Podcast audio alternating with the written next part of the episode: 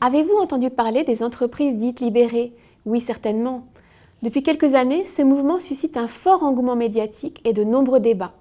Il est porté par le succès de quelques promoteurs talentueux qui ont pris la plume pour convaincre de son originalité et de ses atouts. Ce sont en particulier des dirigeants de ces entreprises, comme l'ancien patron de Favi, Jean-François Aubrist, ou le président de Chronoflex, Alexandre Gérard. Ce sont aussi des analystes et observateurs convaincus par ces expériences, comme Isaac Getz et Brian Carney, qui les ont étudiés et ont publié des articles et ouvrages dès 2009 sur ce sujet. Où en est aujourd'hui ce mouvement? Que faut-il en penser? Ce modèle est-il réellement novateur? Tout d'abord, on peut constater que le phénomène a pris une ampleur considérable qui dépasse très largement le cercle des premiers spécialistes. Commençons par essayer de définir cet objet mal identifié. Pour Isaac Getz, le terme entreprise libérée désigne une forme organisationnelle dans laquelle les salariés sont totalement libres et responsables dans les actions qu'ils jugent bon, eux et non leur patron, d'entreprendre. Face à cette conception centrée sur la liberté, des critiques se sont élevées. Certains y voient au mieux un simple phénomène de mode, au pire une imposture. Certains sociologues du travail considèrent même qu'il s'agit d'une nouvelle idéologie managériale, source au contraire d'aliénation. Mais qui sont donc ces entreprises libérées? En France, celles que l'on cite le plus spontanément, ce sont des entreprises de taille intermédiaire. Le fondeur Favi, c'est lui qui a fait figure de pionnier, le biscuitier Poult et le dépanneur de flexible hydraulique Chronoflex. Les noms d'autres entreprises, beaucoup plus grandes celles-là, sont parfois aussi mentionnés comme étant sur le chemin de la libération, sans qu'elles-mêmes, d'ailleurs, revendiquent cette expression. Il s'agit par exemple du groupe de prêt-à-porter Kiabi, de l'enseigne de distribution d'articles de sport Decathlon, ou encore du fabricant de pneumatiques Michelin. Il nous semble important, pour mieux comprendre le phénomène, de ne pas se cantonner au discours sur ces organisations, mais d'interroger ce qui s'y pratique, de les regarder en quelque sorte de l'intérieur.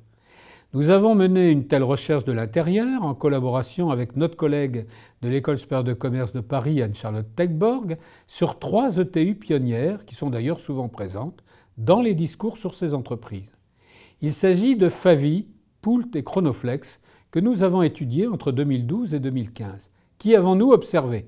Tout d'abord, les structures y sont aplaties, les titres et marques statutaires effacés, et la ligne hiérarchique est raccourcie. Ensuite, les équipes d'opérateurs sont responsabilisées sur un ensemble d'activités et la technostructure, les fonctions de support sont allégées. Qu'en pensent les employés? Dans l'ensemble, cela paraît plutôt positif aux opérateurs ouvriers, employés et techniciens que nous avons interrogés. D'autant plus que ces trois entreprises, qui ont toutes été confrontées à des difficultés, ont obtenu, suite à ce processus, des résultats économiques confortables, résultats qu'elles ont partagés avec ces différents acteurs. Enfin, nous nous sommes posé la question du caractère novateur du modèle. Il nous a semblé à la fois moins révolutionnaire que ce qu'en disent ses promoteurs, mais quand même novateur. Moins révolutionnaire, pourquoi? Car si l'on se situe dans l'histoire de la théorie des organisations, on pourrait le considérer comme un fruit tardif de l'école des relations humaines. Ce courant naît à l'époque de la crise économique de 1929. D'ailleurs, l'un des auteurs de référence, qui est abondamment cité par les adeptes de la libération des organisations, est justement un chercheur de l'école des relations humaines, le psychologue Douglas MacGregor, qui a opposé deux styles de management avec les fameuses théories X et théories Y. En outre, le modèle de la libération n'est pas sans rappeler aussi un autre courant, celui du management participatif, pour lequel il y a eu un fort engouement dans les années 80, jusqu'à ce qu'il tombe dans l'oubli. N'y a-t-il donc pas de nouveauté dans le modèle des entreprises libérées? Eh bien si. En particulier, nos analyses montrent un renouvellement des formes de participation. Dans nos trois entreprises, la participation n'est pas une simple parenthèse dans l'activité de travail et n'est pas non plus limitée à certains cercles dans l'organisation.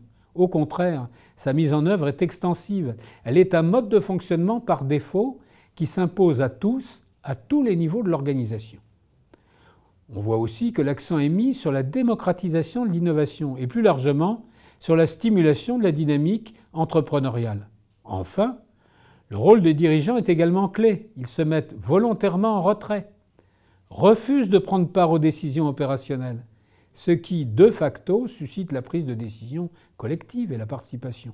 Le dirigeant se concentre sur la stratégie, le développement d'une culture et d'une vision. Pour conclure, on peut se demander si ce renouveau de la participation ne risque pas de subir le même sort que le management participatif des années 1980. On se souvient qu'à l'époque, il était resté circonscrit dans notre pays à quelques équipes à durée de vie limitée, avait buté sur une série d'obstacles et provoqué des critiques. Du côté des dirigeants, ce qui avait fait obstacle était la crainte d'une résistance passive et de la perte de temps dans la prise de décision. Et du côté des salariés, certains y avaient vu une manœuvre antisyndicale et une récupération des logiques de régulation informelle existantes. Le modèle des entreprises libérées peut-il donner lieu à des formes de participation plus durables? Il est trop tôt pour le dire, mais nous avons identifié certains écueils qui pourraient freiner son développement et dont il convient certainement de se méfier. En premier lieu, la participation s'appuie sur l'autorégulation par les pairs, mais cela crée des situations de conflit et peut conduire à des blocages lorsque les dispositifs de régulation de ces conflits n'ont pas été prévus. Ensuite, l'appel à la liberté crée des logiques d'engagement contrastées.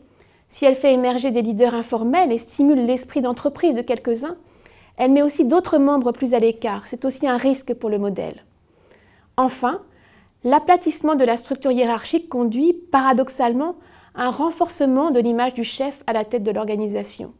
Il est, en dernier recours, le gardien des nouvelles règles du jeu et l'inspirateur de leur transformation. Que se passe-t-il alors si la direction vient à changer?